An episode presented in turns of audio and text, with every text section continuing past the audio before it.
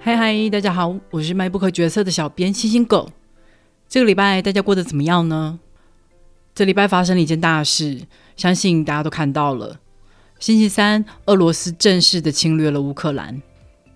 在此之前，每一个人都认为不可能会开战，都已经是二十一世纪嘞，根本没有人喜欢战争，而且开打对于俄罗斯没有任何的正当性跟好处啊。但是俄罗斯还是开打了。俄罗斯和乌克兰的紧张情势，让人很容易联想到台湾跟中国。毕竟中国就像俄罗斯一样，总是要宣称台湾是他的固有领土。俄罗斯长期以来在乌克兰进行了大大小小、各式各样的资讯战，中国对台湾也在做一模一样的事情。现在战争开打了，有些人就会说：“你看，你看，美国、北约都没有出兵帮忙乌克兰。”如果到时候中国真的侵略台湾的话，这些西方列强一定也会袖手旁观的啦。所以呢，所以你现在就要投降了吗？自己的国家本来就要自己救，天助自助者。当初阿富汗的军人跟总统完全不抵抗，结果就是一天之内立刻沦陷。乌克兰面对强敌，每一个人都奋勇抵抗，到现在还没有被攻破。那些鼓吹和平协议的人全部都是骗子。乌克兰也有跟俄罗斯签和平协议啊，有避免战争吗？完全没有。去军事化只是让敌人更方便而已。如果乌克兰可以让我们看清什么的话，那就是让我们看清妥协是没有办法得到最终和平的。只有让自己变得更强大，让敌人不敢轻举妄动，才是最终的解法。另外一件事就是香港的时代革命现在已经在台湾上映了。我人在美国没有机会看，但是在台湾的朋友答应我都去电影院看好吗？如果你因为乌克兰的战争开始担心台湾的未来的话，你就更应该去看看香港过去是如何抗争的，而那些中国政府的打手香港特警又是如何残暴。我相信没有人会想要生活在那样的政府底下。好的，让我们来介绍今天的书。今天要介绍这本书叫做《此生你我皆短暂灿烂》，非常诗意的名字哈。这是一个越南裔作家的类自传小说。他过去是以写诗闻名，那这是他的第一本小说，文字也优美的像诗一样。当然，这也要归功于译者何颖仪的高超功力。他能够将原文的精神巧妙的转成中文，传达给我们这些读者。不夸张的说，有些书我只要看到译者的名字，我就一定会找来看，即使我都还不知道内容是什么。何影仪就是这样厉害的译者。作者的名字是 Ocean 大海。何影仪帮作者取了一个非常美丽的中文译名，叫做王鸥行，海鸥的鸥，既是音译，也能跟大海做连接。真的是非常的用心。我等了很久，才等到电子书的版本发行。我在美国这边终于可以买下来，读完好介绍给大家。过去我们曾经在第三十九集的时候介绍过《同情者》这本小说，作者阮月清也是来自南越。他四岁的时候就跟随父母来到了美国。《通情者》这本小说比较是用旁观者的角度。透过小说里的各种角色来讲述美国越战、南越沦陷的这段历史。但今天要介绍这本小说《此生你我皆短暂灿烂》，则是从个人出发。主角两岁的时候就跟随外婆还有妈妈辗转来到了美国。他对越南其实很陌生，他对越南还有越战的认识都是来自身边最亲近的两个人。他虽然对战争没有任何的记忆。但是战争对外婆与妈妈留下了不可磨灭的影响，而这也对他造成了影响。这本书是他写给妈妈的一封长信，但其实妈妈是不识字的。但主角还是想要写下来。人生虽然只能活一次，但是回忆就像是第二次机会。他要用他的文字，让他的外婆、妈妈还有爱人再活一次。要先提醒大家一下我在介绍这本书的时候会提及一些暴力还有性爱的部分所以要避开跟年纪过小的小朋友一起收听哦。那么接下来就让我来开始讲故事吧。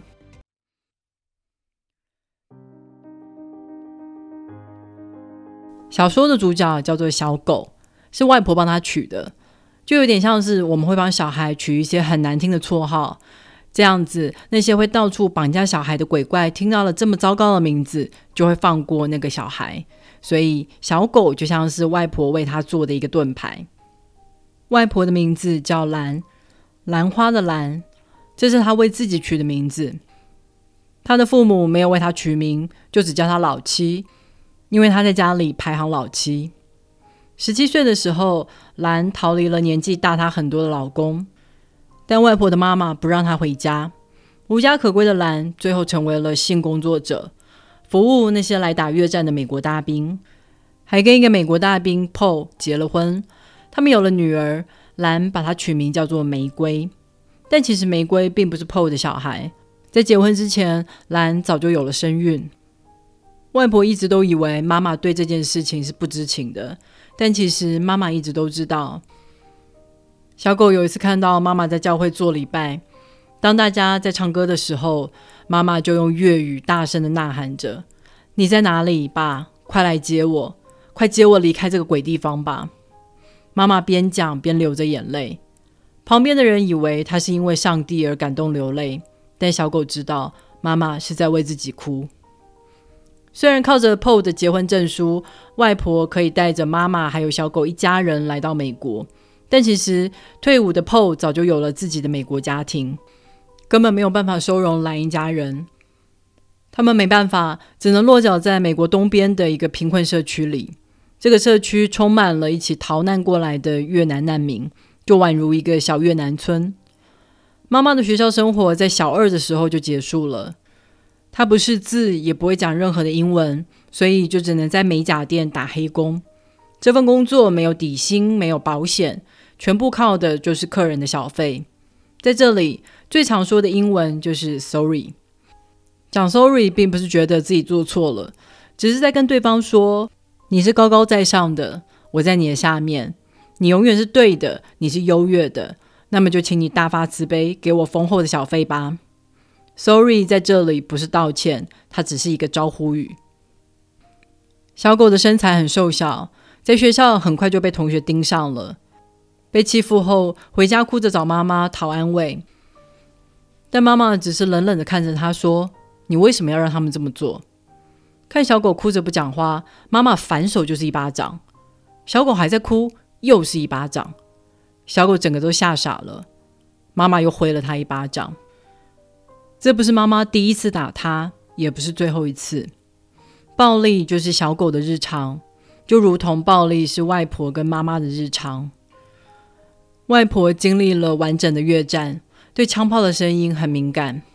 来到美国以后，美国国庆的时候，很多人会买烟火来放。当楼下的烟火发出咻咻咻的声音的时候，外婆就会抓着小狗一起趴在地板上，然后用毯子盖住两个人。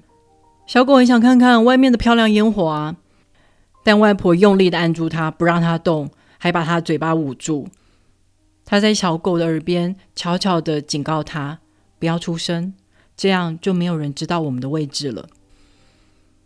他们在美国住的是那种很贫穷的社区，所以枪声在这样的社区并不少见。当其他人还在惊慌失措找寻枪声的时候，外婆会非常训练有素的，很快的把家里的门窗灯全部都关上，然后在一片漆黑当中等待喧闹停止。外婆常常跟小狗说。只要你不被看见，就不会成为猎物。而妈妈小时候因为混血儿的关系，被越南的当地人视为是叛国贼的小孩。他们会用力的拿石头刮着她的皮肤，大声嚷嚷的说要把她白皮肤都刮掉。当然不可能，留下的就是满手背的血痕而已。妈妈小时候曾经目睹过烧一弹在人身上爆炸的惨况，所以后来买衣服的时候。看不懂英文的他就会问小狗：“这个衣服防火吗？”小狗虽然也看不懂衣服的标示，但他每一次都会很肯定的跟妈妈说：“没有问题，这衣服是可以防火的。”小狗很清楚，战争从来没有远离过这个家庭。他后来在课堂上学到，那些有创伤症候群的人比较容易诉诸暴力。他的爸爸曾经把妈妈打到脸部都骨折。逼得外婆不得不报警，把爸爸给带走。被家暴的妈妈也时常没有来由的就暴打小狗。小狗有一次被妈妈打到躲到树上去，说什么也不肯下来。外婆在树下哄他：“你知道的，他是爱你的，只是他生病了，他不是怪物。”小狗心里想：“不，妈妈就是怪物。”但是他还是愿意把自己像猎物一样献给这个怪物。这就是他对爱的终极想象。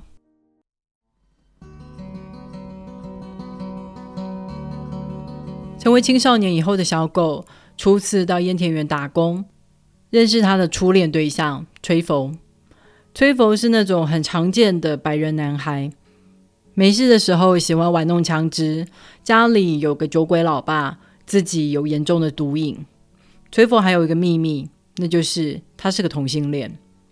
他偷偷的跟小狗在一起，两个人沉浸于各种肉体的欲望。他们尝试了手交，尝试口交。小狗在这过程里面发现，原来臣服也是一种力量。口交的时候，他会把自己趴低，向上看着吹风，这是一种臣服的姿态。但当他把吹佛的阴茎放入口中的时候，吹佛只能跟随他，他的头往哪里动，吹佛就往哪里扭。他觉得吹佛就像是风筝一样，紧紧的系在自己身上。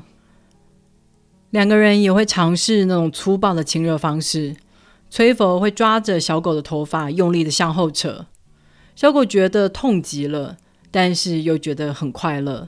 至少这一次的暴力是他自己的选择。在小说第三部，小狗终于有机会跟崔佛来真的。那一次，崔佛把阴茎放进小狗的肛门里，第一次的痛楚胜过以往的任何一次。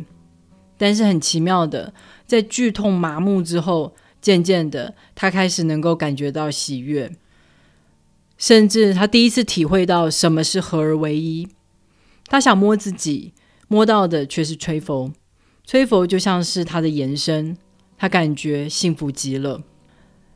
但是因为没有任何的事前措施，最后高潮的时候无可避免的屎尿也跟着一起流出。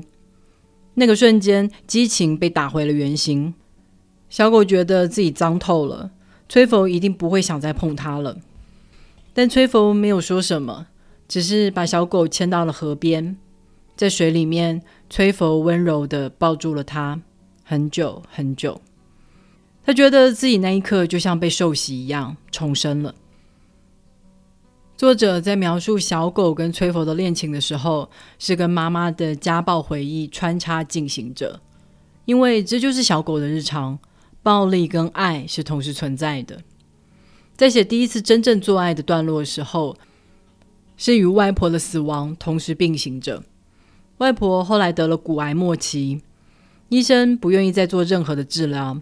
就让他们把外婆带回家。医生开的止痛药正是让崔佛染上毒瘾的藤史康定。十五岁的时候，崔佛摔断了脚踝，医生开了藤史康定让他止痛。一个月以后，脚踝好了，但崔佛也成瘾了。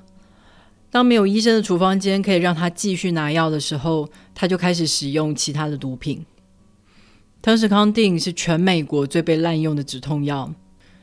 药厂推出的时候，宣称它只有很低的成瘾性，并且透过大量的广告让病患相信止痛药是用来维持生活品质的。所以，如果医生不肯开药给你，病人是可以控告医师侵犯他的权利的。但实际上，藤子康定含有鸦片成分，非常容易成瘾。当时人们又被鼓吹着相信只要有痛就要吃。药厂靠着这一款药赚得盆满钵满，但是却让非常多的人深陷毒瘾。那些成瘾的人不惜砸碎了药局，就只为了要抢摆在药局里面的藤史康定。藤史康定在泛滥了二十几年，让几十万人失去性命之后，药厂终于在二零二零年被法院勒令停产，药厂也随即就宣布破产。外婆过世的时候。小狗是陪在他的身边的，但崔佛用药过量死亡的时候，小狗已经去大城市读书了。他怀疑他死的时候身边应该没有半个人。小狗又想起了外婆小时候跟他说过的话：“不要被看见，就不会成为猎物。”外婆、妈妈、崔佛都是不想跟命运妥协的人，他们努力活得灿烂，因为灿烂，所以被看见，被看见后就成为猎物。他们都死了，只剩下小狗一个人。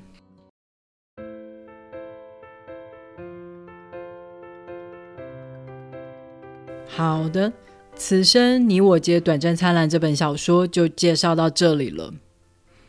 从小狗的故事里面。我们可以感觉到，战争不是停止了就结束了。小狗虽然没有真正经历过越战，但战争的影响却透过了他的外婆、他的妈妈，依旧传递到了他身上。而美国也许没有实质上的战争，但是在这块土地上，关于种族、关于性别、关于药物滥用、关于非法移民的战争却是无处不在。作者看到的是美国梦的反面。在这里没有什么种族大熔炉，他经历过无数的歧视，还有霸凌，甚至还有人对他说：“啊，你真是太幸运啦，又是同志，又经历过战争跟暴力，好像他那些痛苦的经历都只是为了丰富他的写作题材而已。但他明明就是一个活生生的人，非常努力的才能够好好的活着，并且把自己的故事写下来，让大家看见。”如果你喜欢今天介绍这本小说的话，别忘了透过 MacBook 决策的导购链接来购买这本书哦。网址是 triple w 点 MacBook 点 tw。也别忘了在 Apple Podcast、Spotify、First Story 还有 YouTube 上面订阅 MacBook 决策。你的订阅跟留言就是对我最好的动力。让我们一起为乌克兰祈祷吧。下个礼拜再会，拜拜。